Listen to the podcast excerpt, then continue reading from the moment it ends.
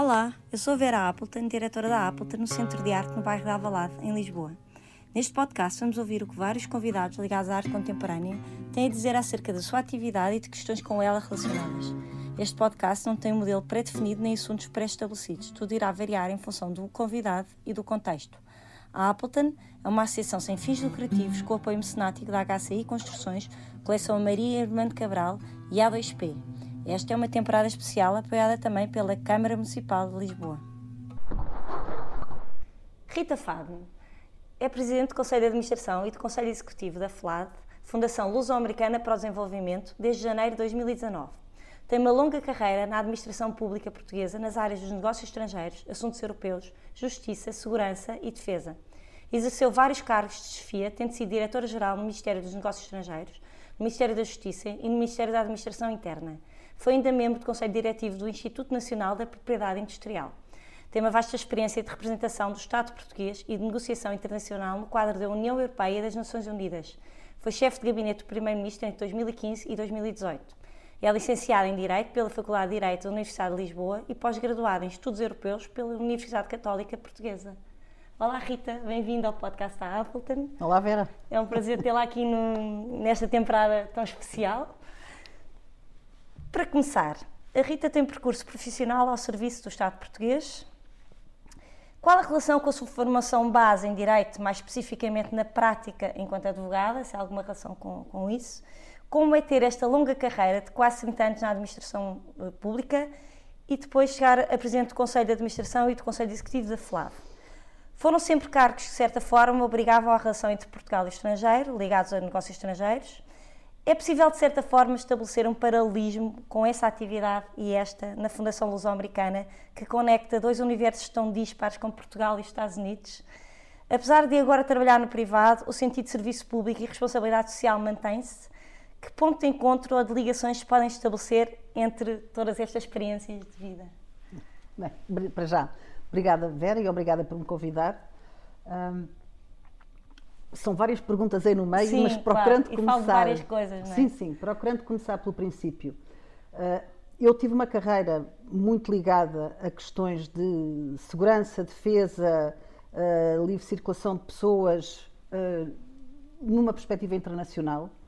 O facto de ser licenciada em Direito me ajudou muito, porque, obviamente, uma das coisas que eu sempre fiz muito foi a negociação de textos uh, de, de, acordos e tratados internacionais. E, portanto, a, o facto de ser licenciado em Direito, obviamente, facilita-nos a vida, porque são, nós, no fundo, estamos a. trata-se de textos jurídicos. E, e, conhece a prática. E, e conhece a prática, e depois, muitas vezes, como se costuma dizer, o, o, o diabo está nos detalhes, e, portanto, Sim. naquela negociação, e às vezes a diferença que uma palavra faz num texto e que pode mudar completamente todo o sentido, e, portanto, isso eu acho que me facilitou bastante o caminho, o caminho e o, o meu trabalho nessa perspectiva.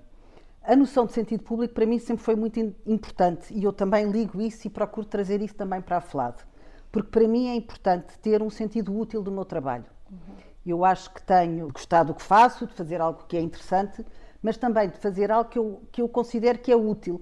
Claro, numa escala pequenina, Sim. muito pequenina, não sem, sem grandes pretensões, mas para mim sempre fez muita diferença a noção de que eu estava a defender os interesses do Estado português, que eu estava Sim. a defender os interesses de Portugal. Uh, e isso deu-me sempre uma grande motivação. Ligando aqui à FLAD, claro, a FLAD é uma fundação privada, mas quer dizer, todas as fundações têm que ter, e é isso que justifica também a nossa, a, a nossa existência e a criação fundação. de uma fundação, tem que ter um sentido de responsabilidade social e uma noção de serviço público, porque nós não existimos para nos servir a nós próprios, mas existimos para servir a comunidade, não é? Claro. Depois podemos ter diferentes formas de trabalhar, diferentes áreas de, em que trabalhamos. Mas a nossa missão essencial tem que ser essa, tem que, servir a, tem que ser servir a comunidade e servir o país. E, portanto, para mim, nessa perspectiva, também é muito. Eu vejo o meu trabalho aqui na FLAD muito, muito nessa lógica. E, claro, aqui na FLAD eh, temos muito esta lógica de ligar Portugal e os Estados Unidos. Obviamente que o facto de eu ter tido uma carreira que sempre trabalhei ligada a questões internacionais, à, à política internacional, obviamente depois facilita muito porque, o contacto, o contacto porque eu estou muito, quer dizer, estou habituada, para mim é, é faz parte do meu dia a dia, é esta lógica de contactos internacionais e de negociação. É, é, é onde eu tenho experiência. Claro. E, portanto, isso e também facilita parece aqui. Parece uma passagem muito natural nessas duas vertentes. Por um lado, nessa vertente do serviço público, porque a Rita já gostava disso, já praticava isso e entra numa fundação, como diz a própria missão das fundações, quando são criadas, não é? Tem, tem que ser sim, ao abrigo de tudo isso. E por outro lado, há esta passagem natural para uma fundação que lida com o exterior, que está ligada a um outro, a outro país. Não é? Sim, repare, as fundações têm estatuto de utilidade pública. Uhum, Ora, o próprio claro. nome daqui indica que nós temos que ter essa, temos que ter, temos que ter essa preocupação nas fundações. Esse tem que ser, isso para mim é o princípio essencial uhum. e aquilo que nos guia. Okay. Isso para mim é muito claro. Em 2019, com a entrada da Rita e a preparação para a celebração dos 35 anos, é feita uma reestruturação a nível da organização e mesmo programação de ações, que depois teve que se adaptar às limitações impostas pela pandemia. Na mensagem relativa à comemoração dessa data, a Rita afirma que, e vou citá-la, a distância não nos impede de continuar a refletir e a debater ideias, por isso vamos, em breve, convidar-vos para participar nas nossas conferências online, para ouvir o nosso podcast. Nestes dias em que os limites são mais vincados, vamos tentar superá-los e continuar a cumprir a nossa missão, contribuir para o desenvolvimento de Portugal através da relação com os Estados Unidos da América. Será que numa instituição como a FLAD, com o seu historial ligado à filantropia, ao conhecimento e à cultura, haverá pouca margem de ação para a mudança ou, pelo contrário, por existir um património e uma imagem com muitos anos de afirmação, é ainda mais desafiante e estimulante essa reinvenção? Como foi esta gestão de expectativas que foram quebradas pela pandemia? Já é uma segunda pergunta. Será que acabou por ser um tempo bom para reflexão, para se centrarem no essencial e preparar a mudança até com outra vontade, com outra pujança? Eu acho que é sempre tempo para mudança. Sim. Mesmo em, em, quer dizer, numa fundação como a FLAD, enfim, se calhar com, com um percurso eh, mais estável e, e que fazia, Sim. enfim, tinha um tipo de atividade já muito definida, já muito definido e já, e já consolidado. Um, mas quando eu, quer dizer, quando nós entramos, quando este Conselho Executivo aqui entrou, percebemos que fazia sentido mudar algumas coisas, até porque nós, Adaptar-se ao eu acho tempo. que é sempre preciso adaptar ao tempo presente. Uhum. E, portanto, era importante mudar alguma coisa, mas eu sempre quis que as coisas, que tudo mudasse, mas sem que se percebesse quase que havia mudança, sem que houvesse uma revolução. E, portanto, acho que, que é do ponto de vista interno, conseguimos fazer uma, uma reorganização e uma mudança e também uma redefinição estratégica em termos de quais são as nossas áreas prioritárias, porque ao longo dos já 38 anos de existência da FLAD, eh, como diz, a nossa missão é contribuir para o desenvolvimento de Portugal através da colaboração com os Estados Unidos. Uhum. Ora, isto pode ser feito em variadíssimas áreas de atuação. E a FLAD, ao longo destes anos, já teve uh, várias atividades. Nós achamos que era importante ter uma definição clara de prioridades, uhum. até porque, quer dizer, nós não temos que saber o que é que queremos fazer, temos que ter objetivos claros, temos que definir as nossas prioridades e, portanto, desde o início definimos quatro áreas prioritárias da ação: ciência, educação, cultura e relações transatlânticas. Juntámos também uma nova área ligada às políticas públicas, porque também tem muito a ver com o que foi a nossa experiência da pandemia. Uhum. Porque, quer dizer, eu quando nós chegámos, tínhamos imensos planos e tínhamos desde logo ideias de fazer uma grande festa e comemorar os 35 Sim, anos. Estavam a preparar a festa. Estava, e estávamos a preparar vários eventos. E, de repente... e depois, claro, depois veio a pandemia e todos nós tivemos que nos fechar em casa e os nossos planos todos tiveram que mudar completamente. E como todas as organizações, adaptámos. Quer dizer... Mas adaptaram-se muito bem, não é? Porque o que eu sinto é que, sei lá, dou um exemplo, que a seguir iria falar disso melhor, mas o facto daquela, da, da, exposição do mate ter uma visita guiada tão bem feita. Sim. Porque não é normal. Sim, sim, sim. Uma visita virtual. Uma visita guiada. Uma visita sim. virtual eh, tão bem feita.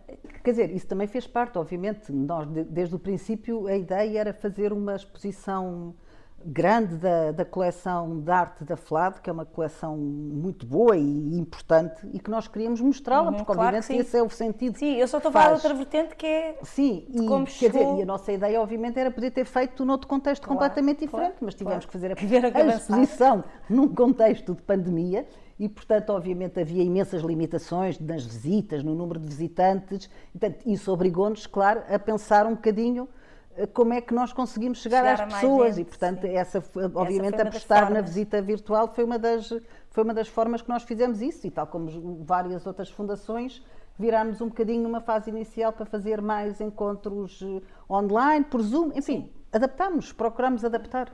Para fechar só esta pergunta, então, o que eu sinto é que se calhar há, há, numa fundação como a FLAD há resistência, porque é uma fundação com o tempo e tem tudo tão estabilizado que pode haver resistência à mudança, mas por outro lado há um potencial imenso.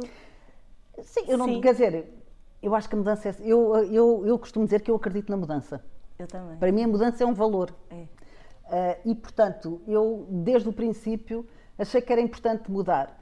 E, como disse, quer dizer, não é tanto uma questão de resistência à mudança, é mais, as, como é normal nas instituições, as pessoas estão habituadas a fazer as coisas de determinada forma, porque foi assim que sempre fizeram. Pronto. E são muitos anos. E são muitos anos. E isso tem um valor, claro, claro mas também tem um valor procurar outras formas de fazer uhum. e outros temas e outras áreas e outros caminhos. E eu isso acho sempre que, e é também, acaba por se tornar também muito mais interessante para as pessoas que aqui trabalham. E é isso que eu Aquela dizer, ideia o de envolver as pessoas também claro, foi importante, não? Sim, isso foi fundamental. Eu acho que isso foi muito importante e nós agora procuramos ter, quer dizer, há programas que nós lançámos novos a que estamos a dar continuidade, mas a lógica é sempre, nós temos de ter sempre coisas novas a acontecer porque é uma fase muito mais entusiasmante para as equipas e para mim também, que claro, aqui trabalhamos, obviamente, claro. ter um projeto novo em que estamos a pensar como é que vamos fazer, como é que isto vai funcionar, como é que é. Bom, isso é, claro. é um projeto criativo, é um processo criativo que é muito mais interessante e, portanto, eu isso acho que é importante. A FAD divide-se agora, falámos já, a Rita falou delas, mas eu vou repetir em quatro grandes eixos Ciência e Tecnologia, Arte e Cultura, Educação e Relações Transatlânticas, a que acrescentou um outro, um outro ponto. Sim, que é Políticas que é Públicas, políticas, que isso exatamente. tem a ver com o nosso caminho na pandemia. Exatamente. E, mas sempre com um grande objetivo, e passo a citar, fortalecer a presença de Portugal nos Estados Unidos, criando oportunidades que permitam desenvolver pessoas e instituições nacionais. Para alcançar, alcançar este objetivo, acreditamos que é determinante. Eu achei muito interessante, só, e vou citar uhum. esta parte toda, porque procurar ativamente trabalhar em rede com outras fundações e instituições de referência, premiar o mérito e a inovação, gostei muito desta parte, acho que isso é importantíssimo, potenciar a mobilidade entre dois países, dando a conhecer Portugal, a sua cultura e instituições, ajudar a comunidade luso-descendente a ter maior representatividade e assim defender melhor os seus interesses, desenvolver projetos de cidadania e responsabilidade social ancoradas na nossa missão.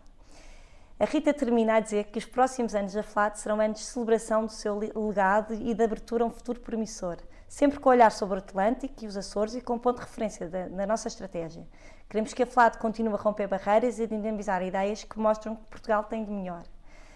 De que forma todos estes eixos se podem cruzar, tornando ainda mais consistente esta, esta estratégia tão clara, não é? Porque parece-me estar muito clara, de valorização do nosso país. Para a FLAD, o futuro é efetivamente promissor?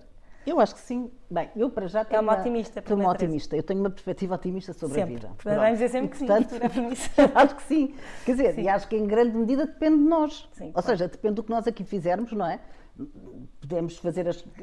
Quer dizer, há uma base que tem a ver com a realidade em que vivemos. Pronto, e essa temos maior ou menor capacidade de a transformar. Mas nós, às vezes, também temos capacidade de intervenção e de mudança da própria realidade. E, portanto, quando assim acontece, é fantástico e maravilhoso. Pronto. Mas, para além disso, também depois tem muito a ver com o que nós fazemos com essa realidade.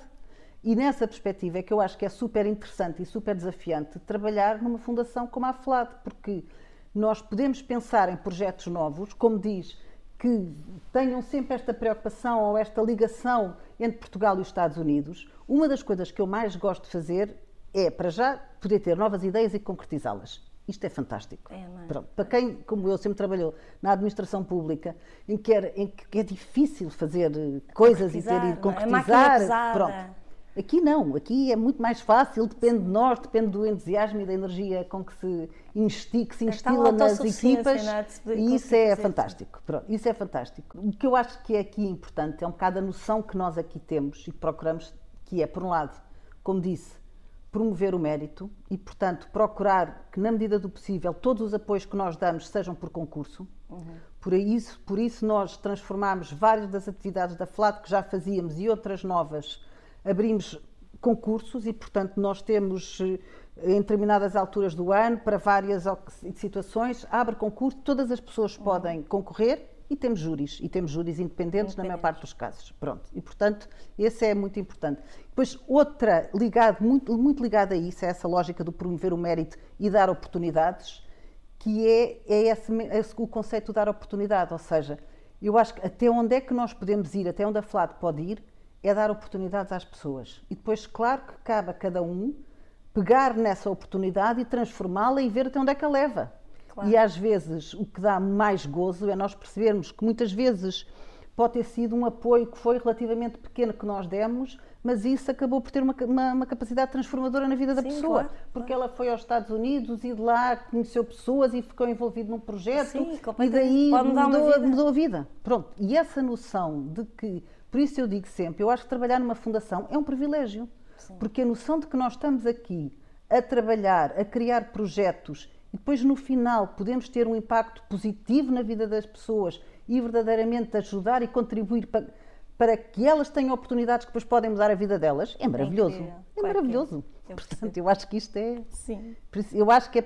é mas isso, é, eu digo isso muitas vezes aqui às pessoas que trabalham na Fundação. Nós temos que ter consciência que trabalhar aqui é um privilégio. Sim. E com isso também temos uma maior responsabilidade claro. e uma, quer dizer, e portanto temos que prestar contas e uhum. Sim, o privilégio vem acompanhado normalmente claro, dessa sensação claro, de Claro, tem que vir com essa, quer dizer, tem, faz parte. Sim, exato. Agora entramos na área da arte e da cultura. A Rita assumiu sempre um grande interesse pela coleção de arte contemporânea da FLAD. E aqui vai mais uma citação, que a Rita deu imensas entrevistas, portanto eu tenho imensas citações suas, mas são todas ótimas. Era um desejo meu, desde que tomei posse, tomar conta da coleção, cuidá-la, continuá-la, mas também expô-la. Muito já foi feito nesse sentido e vamos continuar a trabalhar para honrar este legado. Julgo que a principal missão é mantê-la viva. Isso ouvi em várias, várias entrevistas a Rita falar de manter viva a coleção. Um, seja através de novas aquisições, do restauro, da recuperação de obras, uh, ou, ou, mesmo da exposição, para chegar a novos públicos que não, que não o conheciam. Escolheram como curador o António Pinto Ribeiro, uh, mas agora pergunto se os critérios base da coleção sofreram algumas transformações continuará a ser maioritariamente desenho e artistas portugueses ou haverá uma vontade de alargar este espectro? Quer dizer, para mim a coleção de arte da FLAD é, é ela que me dá entusiasmo, pronto, e foi, e foi também uma das coisas que me motivou para vir para a FLAD, porque eu achei que, que isso era uma oportunidade fantástica e que se permitia fazer várias coisas. Como disse, uma das grandes preocupações, e é verdade que eu, eu escrevi esse texto, Sim. E lembro-me bem, porque para mim esse era um ponto muito importante, que era a ideia de o manter viva. Uhum. Porque durante ano, vários anos, enfim, por relações eh, financeiras, eh, a FLAD parou com as aquisições e, portanto, e a coleção também não foi muito mostrada durante alguns tempo, anos sim. e, portanto, de certa forma estava parada. Uhum. E quando eu digo que é, eu acho que é, é isso, ter vida é isso e é tomar conta dela. Uhum. Ou seja, uh, temos um novo sistema de catálogo, temos um novo sistema de armazenamento, cuidado profissional. Temos também, tivemos um, enfim, fizemos uma, um restauro generalizado de várias obras que já precisavam, e, portanto, estes são passos essenciais para ela estar cuidada. Temos no nosso site da FLAD a coleção toda disponível Sim, vi, e que se é pode incrível. ver e, portanto, essa preocupação também de a catalogar de a ter, e de ter toda a informação disponível sobre ela para que toda a gente possa ver. E depois, claro, dar-lhe continuidade e continuar no processo de aquisições.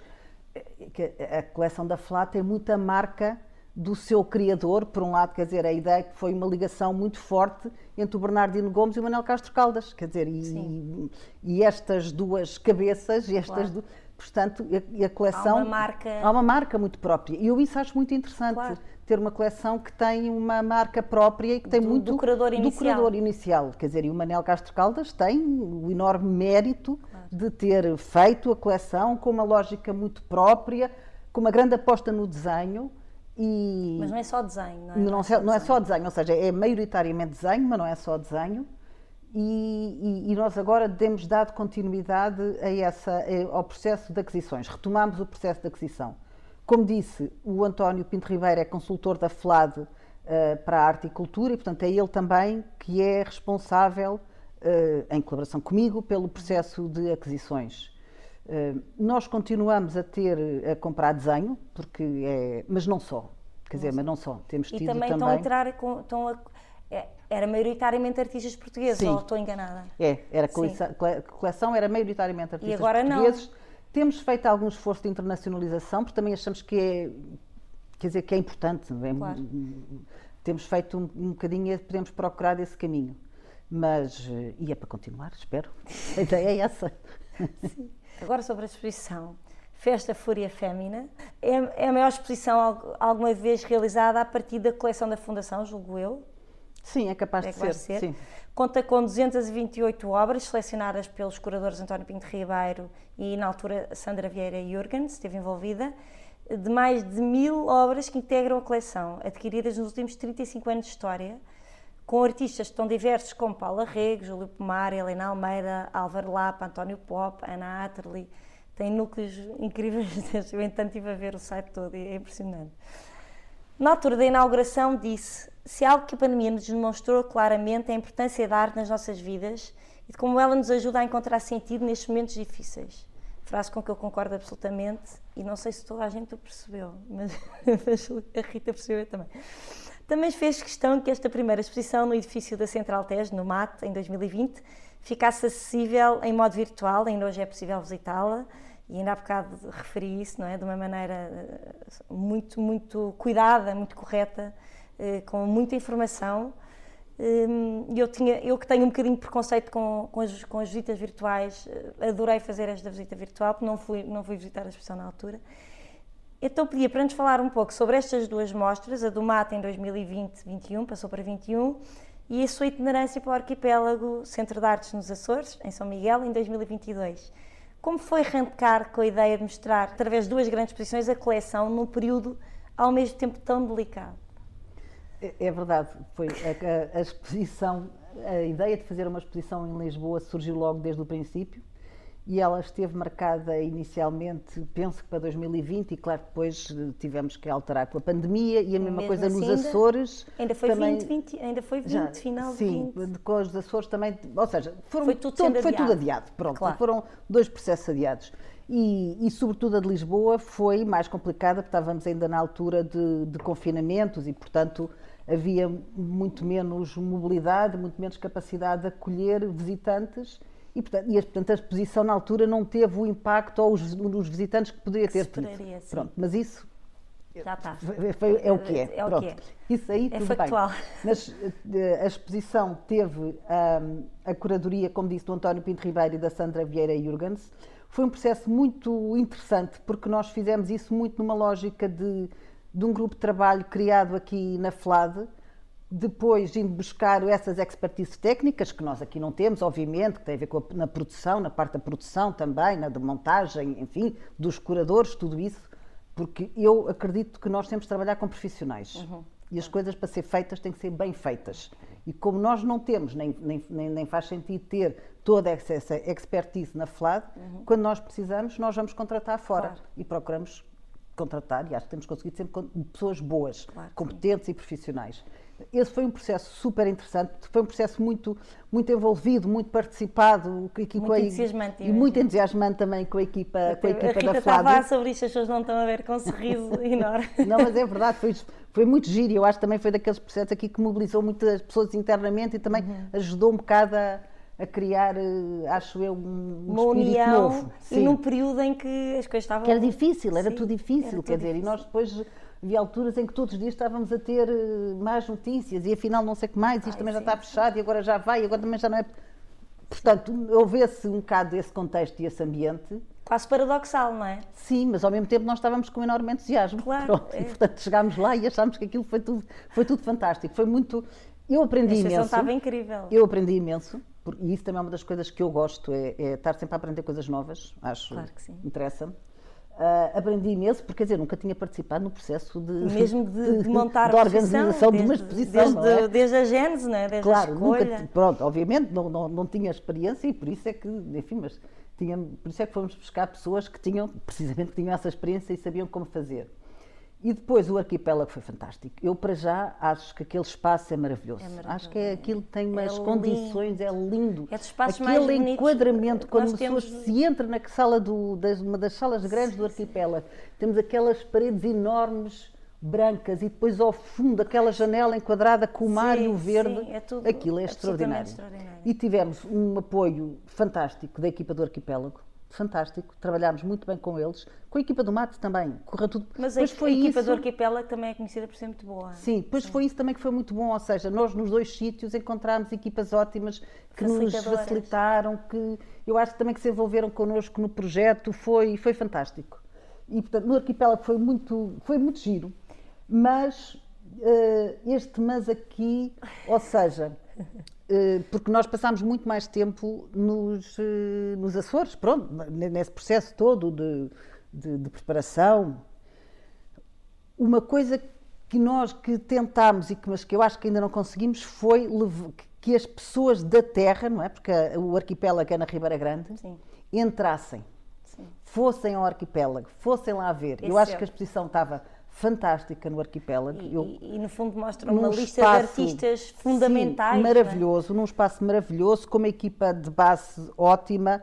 Uh, e serviço e, educativo, com certeza. Fizemos um serviço educativo, Sim. apostámos muito, ou seja, nós apostámos muito em trazer todas as crianças da ilha de São Miguel, das escolas, tivemos uma colaboração muito forte com as escolas, uhum. arranjámos autocarros, visitas guiadas, fomos, íamos buscar os miúdos e levá-los, portanto, fizemos muito esse trabalho, esse esforço. Para nós é sempre muito importante claro, a, a, ideia do serviço educativo. Claro, nós procuramos é que eu, ter sempre... eu percebi que tinham feito. Sim, sim, sim, não, isso para nós é muito, é muito importante.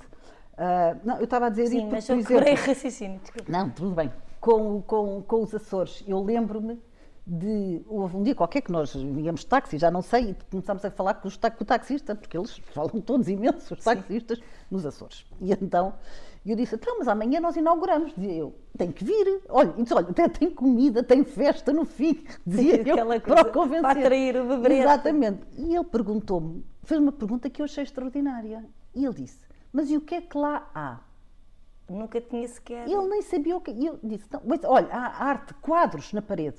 Há quadros na parede. A maneira mais simplificada de. Exato.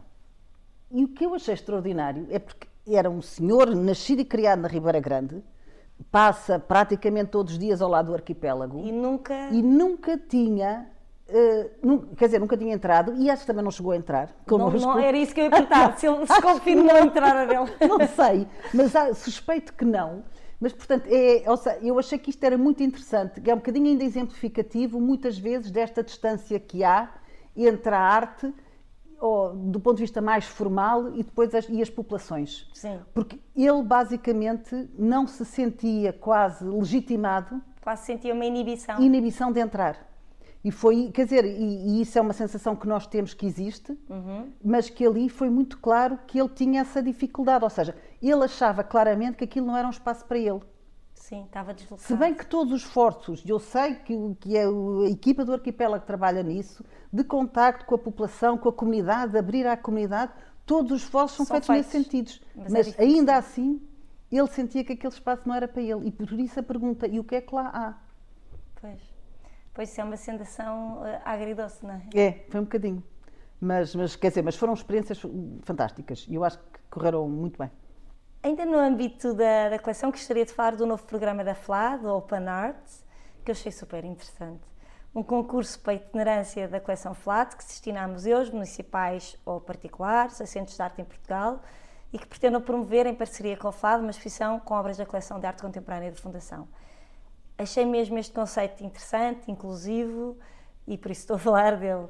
Uh, vai ao encontro da ideia de trabalho em rede com as estruturas e instituições, e aqui podemos falar um bocadinho dos Açores, não é? Que é esta uhum. aproximação de, de, à comunidade, esta democratização da arte, porque eu acho que o verdadeiro sentido da democratização da arte é esse, é justamente conseguir que o público entre, entre sem inibições e sem constrangimentos, sim, sim, sim, não é? E aqui, pronto, vai ao encontro deste, desta ideia, não é? Trabalho em rede com, com estruturas e instituições eventualmente mais periféricas, envolvendo curadores, profissionais das artes, acho tudo isto muito, muito inclusivo. E serviço educativo. E serviço, vocês exigem também serviço Sim. educativo, e muito bem. Eu acho que hoje em dia faz parte de qualquer estrutura uh, ter serviço educativo, julgo eu, a Appleton também tem, acho que já não faz sentido que não exista, aliás. Claro, claro, porque claro. Se, se, lá está, essa palavra democratização é aí que começa. Claro, exato, é, na, é lançar, a lançar instrumentos, não é? Obviamente. A primeira edição será em 2023. Pode falar-nos de como surgiu esta, esta iniciativa, de como está a correr, que expectativas tem? Se a ideia é, é afastarem-se um bocadinho mais dos centros urbanos, como, como é que isto Sim. tudo se Isso, uh, desenvolve? Porque, assim, nós temos aqui com, as, com, a equipa da cultura e com as outras equipas também, mas temos reuniões semanais, pelo menos. Sim. E estamos sempre a pensar, ok, e agora o que é que vamos fazer? Ah, isto correu bem, vamos continuar, isto não correu tão bem, vamos parar. Bom, e o Sim. que é que vamos fazer? E, portanto, a ideia sempre de eh, continuar a mostrar a coleção, porque eu acho de facto a coleção é fantástica. E acho que é, quer dizer, eu dá-me imenso gozo, pronto, poder Claro. mostrar e acho que as pessoas gostam e, e faz sentido que, que mais pessoas possam vir. Então começámos a pensar, ok, fizemos em Lisboa, fizemos nos Açores, também podemos fazer numa perspectiva internacional, mas enfim, isso tem outro tipo de desafios. Eh, o Porto também estamos a pensar nisso, mas numa perspectiva de itinerância. E foi, ok, mas vamos fazer então ao contrário. Eu Surgiu essa tão ideia. Em vez de sermos nós a sugerir, Ou a propor. a propor, olha, gostávamos de ir aí, em vez de sermos nós a fazer, é, vamos ver quem é que tem Quem é que interesse. quer fazer. Quem é que quer fazer, quem é que verdadeiramente tem interesse em receber, em receber a, a- a- uma exposição da coleção. E, portanto, daí a ideia de ter, quer dizer, nós queremos sempre trabalhar em equipa com um curador local, Uhum. porque achamos que isso também é importante para deixar. eh, Pronto, também há uma lógica de formação. Claro, de claro sim, formação, não é? também E é- também, como estava a dizer, do serviço educativo. Vamos ver como corre. Então, a nível de requisitos, mantém-se. Mantemos, tudo- mantemos, sim, sim. Eh, Verificaram que, que, que eram requisitos certos? Que não... Sim, para já sim, eu acho que sim. De que forma a FLAD afirma o seu papel na internacionalização da cultura portuguesa? Porque isto é assim Hum. tipo, a base. Um exemplo a referir será o ciclo de cinema português New Tales from Portuguese Cinema, que aconteceu no ano passado, de 24 a 30 de junho, em Nova York, no Anthology Films Archive. Como correu e que outras iniciativas se juntam a esta? Essa foi uma experiência extraordinária. E, e para nós faz muito sentido, porque nós começámos, lá está outra vez em pandemia e tivemos que adiar, mas enfim, com o Outsiders, que é um ciclo de cinema americano independente, Que eu a seguir já ia Em- perguntar sobre esse. pronto, com o ciclo de cinema americano em, em, em Portugal, cá, sim. e que fizemos já numa primeira edição em Lisboa e nos Açores, na Ilha Terceira. Fizemos em Angra do Heroísmo e na Praia da Vitória, e agora temos a segunda edição agora. E, portanto, aí trazemos cinema americano para cá. Para cá. E, portanto, achámos que fazia todo o sentido Trocar. levar cinema americano lá. Cinema E- português. Cinema português, exato. Cinema português aos Estados Unidos. E, portanto, foi uma, foi, eu acho que foi uma, foi uma oportunidade fantástica. E é, cinema, é um cinema especial, não é? Sim, dizer, é um claro, ou cinema- seja, nós temos, nós trabalhamos, tal como temos um curador, um programador aqui eh, no Outsiders, também escolhemos, um, também tínhamos um programador, um, um curador que, que fez um que- programa. que, quer dizer, que conhece bem o cinema independente português, obviamente, e que apresentou um programa super interessante e, portanto, foi muito, foi muito bom. E o Anthology Film Archives é, um grande, é uma Sim, grande um sala grande- de cinema, é quer dizer, incrível. são, e têm uma, tem uma grande tradição Tem de mostrar... história- uma história incrível Sim, e- e tem uma grande tradição de mostrar cinema independente. Eu acho que correu bem, a experiência correu bem. Ah, claro que é sempre difícil, quer dizer, em Nova Iorque nós temos eh, imensa Oferta. oferta. E, quer dizer, e o cinema português é conhecido, mas mais, enfim, numa lógica de alguns meios, alguns, Sim, sim. Pronto, e portanto, de- nessa um perspectiva, quase, é? sim, nessa perspectiva é mais difícil. Mas eu acho que foi uma, foi, eu acho que acabou por correr bastante bem e estamos a pensar no futuro. O que é que nós podemos Ainda não pode revelar Ainda não iniciativas. pode. Estamos a... Outra das coisas que nós fazemos, nós, a FLAD apoia muitas iniciativas nos Estados Unidos ah, muito, que têm, ah, que procuram levar a, a- a arte e cultura portuguesa aos Estados Unidos. Uhum.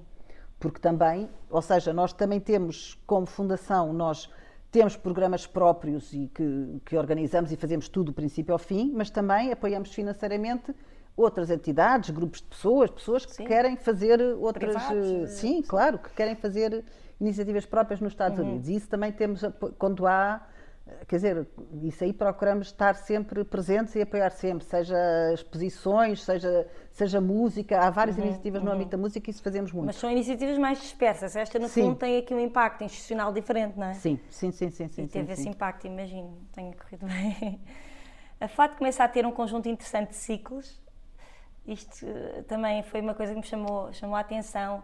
Eh, a ideia do ciclo, os cursos de artes visuais, o primeiro em Ponta Delgada este ano vai acontecer em Lolé, o ciclo de cinema Outsiders, de que falámos já, em parceria com o Cinema São Jorge, julgo eu. Sim, é com São Jorge. Sim, cuja segunda edição arranca já na próxima semana. Eu já vi uma notícia Sim, na terça-feira, exato, dia Já 7 de março, às 21h30, no Cinema São Jorge. Pronto, este podcast vai sair antes, portanto já sabem, ficou a saber. Eh, E hoje há uma, há uma, há uma reportagem no, no Y sobre, sobre isto. As conferências também, com ciclos temáticos. Eh, esta estratégia de criar ciclos dará à Fundação uma coerência ou consistência diferente? Fideliza públicos? Afirma uma marca? Eu espero que sim. Nós temos essa escolhido, é essa a ideia, nós temos escolhido temas uh, que nos interessam, que achamos que são importantes hoje em dia. Temos, por um lado, um ciclo que é o Meet the Author, em que nós trazemos autores americanos a, a Portugal para fazerem uma, uma, uma, conversa conduzida pela Isabel Lucas, em que depois temos uma, uma sessão aberta ao público, claro, e que tem sido muito interessante. Começámos com o Colson Whitehead e, portanto, acho que começámos da Sim, melhor maneira possível, foi fantástico. E temos tido, mas, enfim, com uma periodicidade mais ou menos mensal de trazermos cá, portanto, é uma forma e que também. em sala, completamente. Sim, é uma forma também de trazer, quer dizer, de dar a conhecer a literatura americana cá uhum, e uhum. dar oportunidades às conversas com os autores, e têm sido autores muito diferentes, mas super interessantes.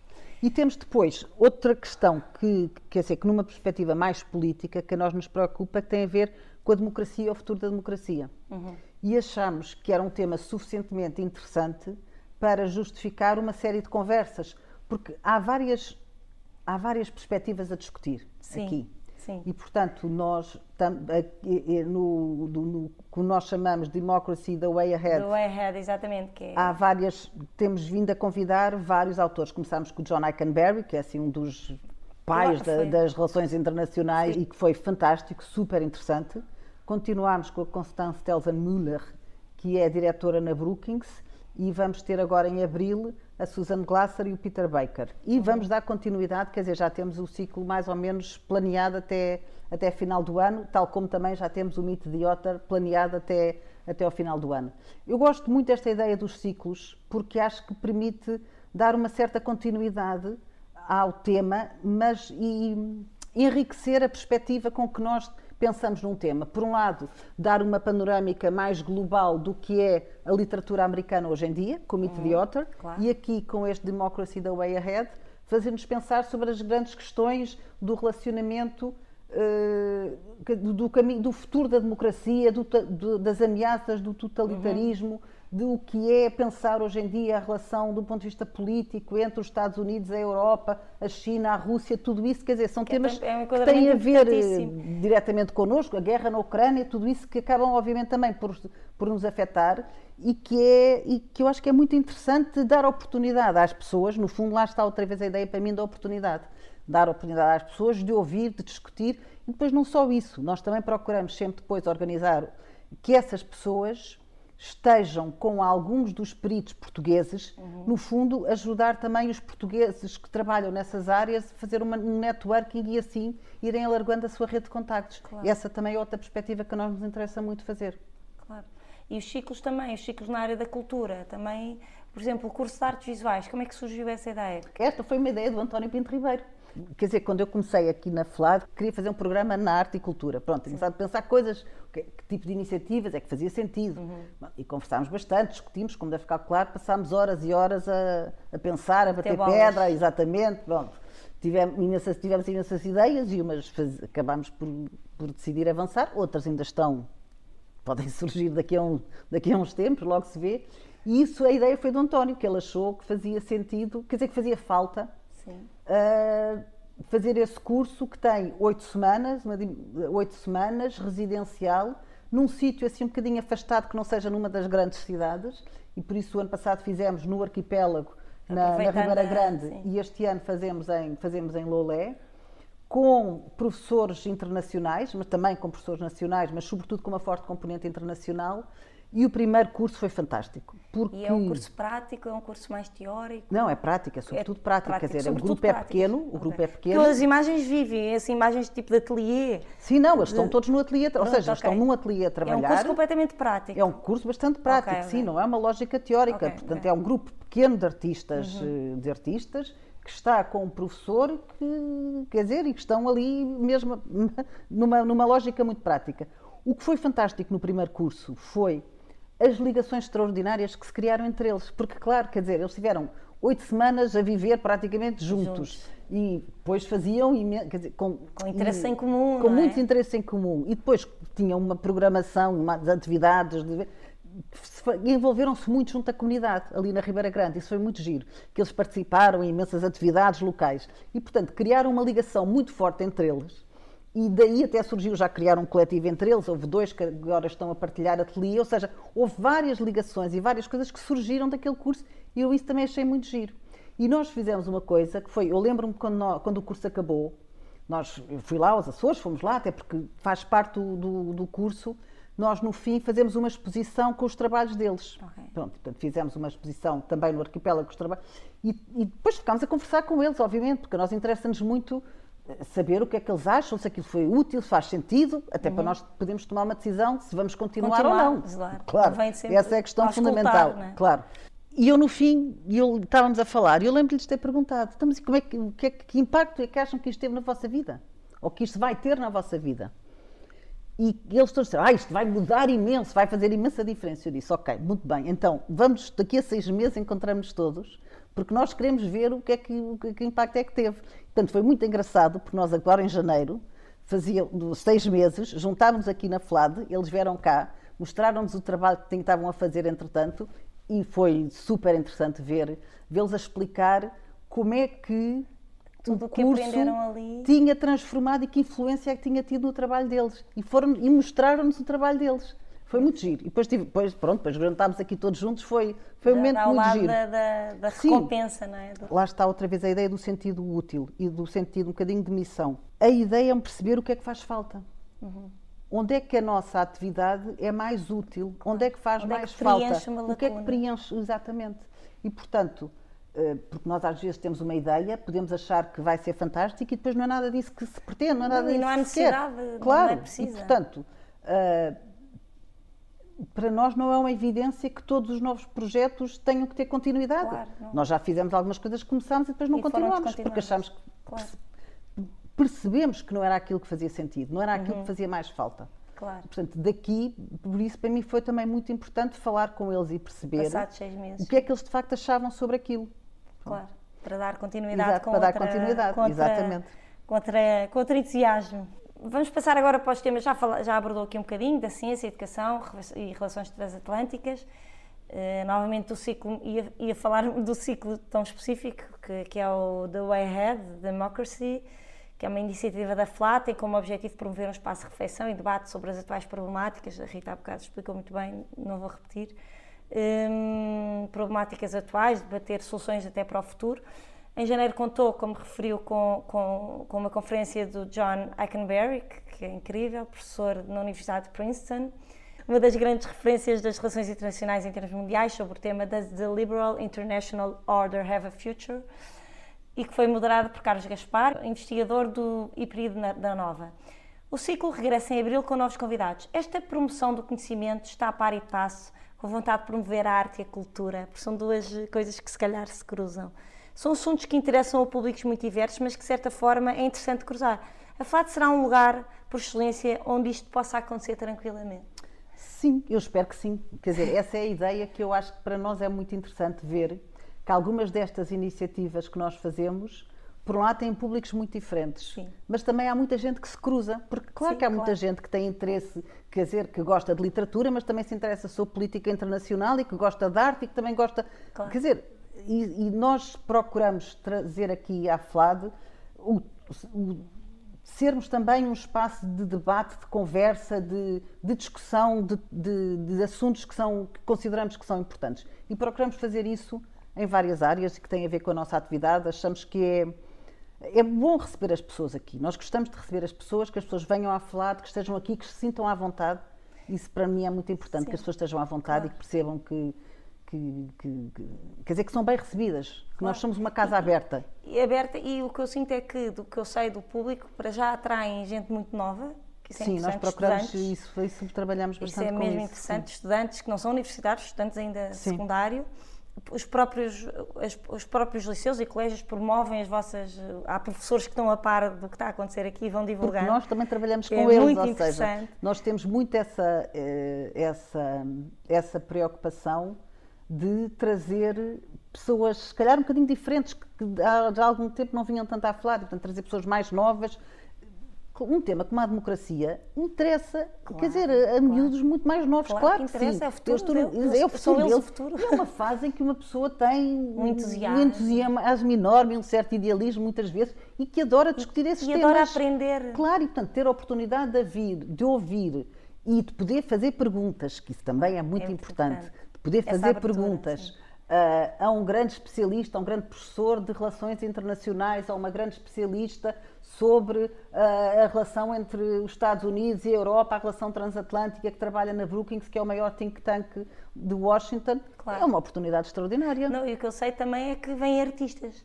Há artistas que vêm a essas conferências sim, sim, e que tiram imensos apontamentos e que saem daqui fascinados. Portanto, eu sinto que a Não, FLAD é um espaço amigável para esse encontro. Eu espero que seja um espaço, uma casa aberta, como eu digo, Sim. e que faça pensar, que nos faça pensar em coisas novas e que seja também um espaço de discussão e de debate. Isso era o, Sim. isso era o que eu gostava É um que grande fosse. objetivo, sim, mas eu acho que já é.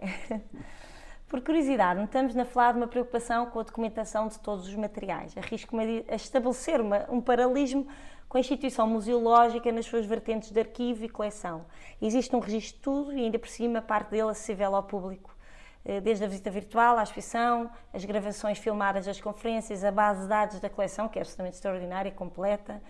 São dois papéis distintos, o do arquivo, promotor de conhecimento, ferramenta para investigação, e por outro lado, o da coleção, que pressupõe critério. São complementares na FLA? Repare, há uma preocupação aí que é dar mais acesso a mais pessoas. Uhum.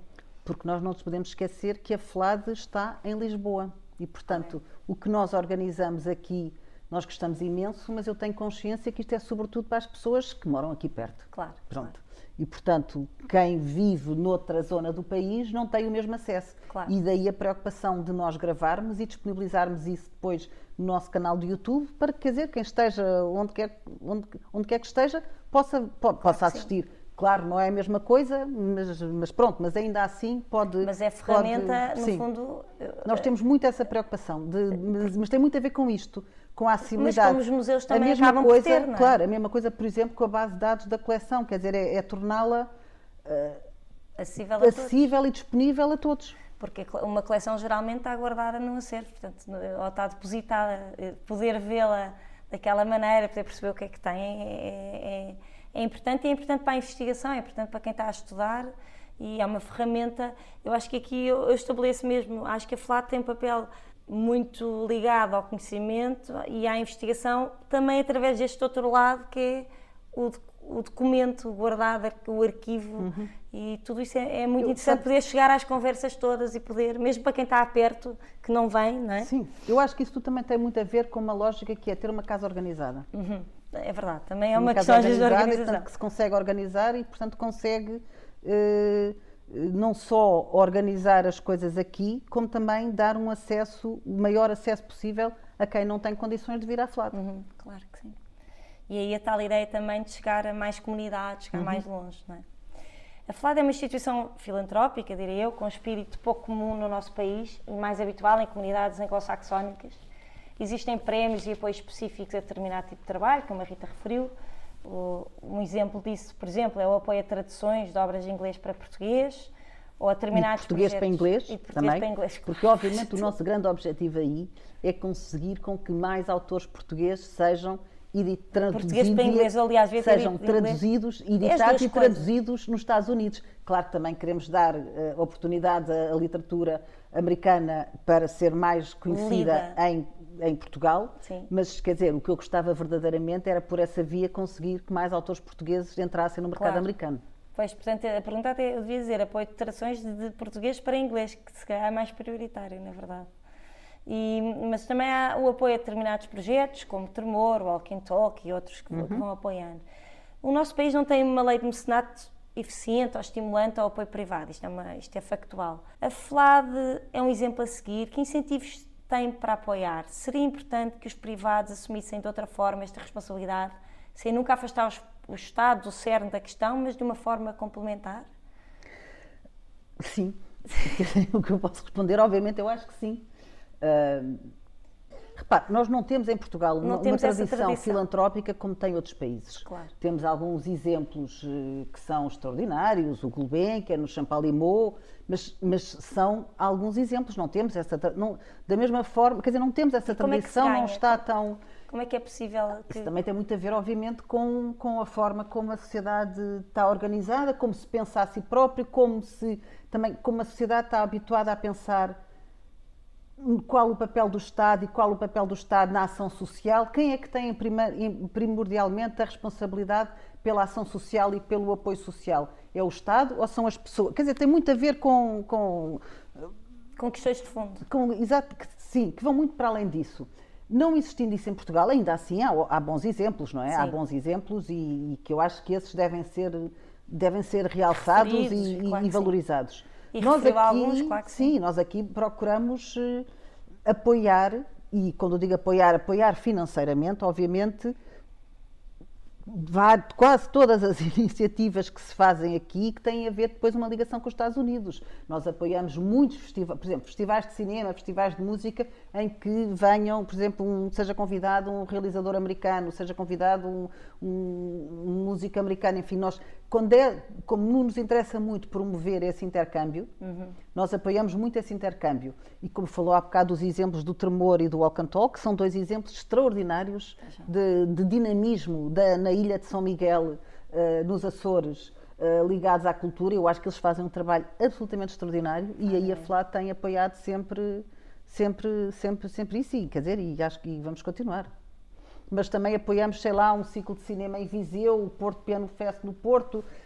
Aí procuramos estar presentes mais numa perspectiva mais nacional, ou seja, nós temos a noção de que eh, a nossa sede é em Lisboa, mas nós gostaríamos de conseguir ter um, Claro, um campo de sede não- ação claro. maior e, portanto, apoiar iniciativas Em todo o o país. Para acabar, como se lida com o enorme problema de escala entre Portugal e os Estados Unidos? é trabalhar em conjunto. Eu acho que é a única forma, porque quando nós olhamos para Portugal e para os Estados Unidos, podemos ficar de tal forma eh, impressionados pela diferença de escala que ficamos deprimidos. Pronto. Sim, Mas isso não exato. se adianta para nada. Portanto, o que eu acho que aqui é fundamental é todos trabalhar na equipa, ou seja, todas as instituições, todas as pessoas que de alguma forma procuram trabalhar a relação entre Portugal e os Estados Unidos, procuram tornar a presença de Portugal nos Estados Unidos mais forte, mais conhecida, nós temos que nos unir. Quando eu digo isso, digo, por exemplo, obviamente com a nossa embaixada, com a Embaixada de Portugal em Washington, com todos os consulados, com a ICEP, com o Instituto Camões. Aqui é fundamental trabalhar em rede para procurar ganhar alguma escala para a diferença de escala não ser Não tão grande. sentir. Obrigada, Rita. Obrigada, Vera. Foi, foi muito boa a conversa e vamos acompanhando.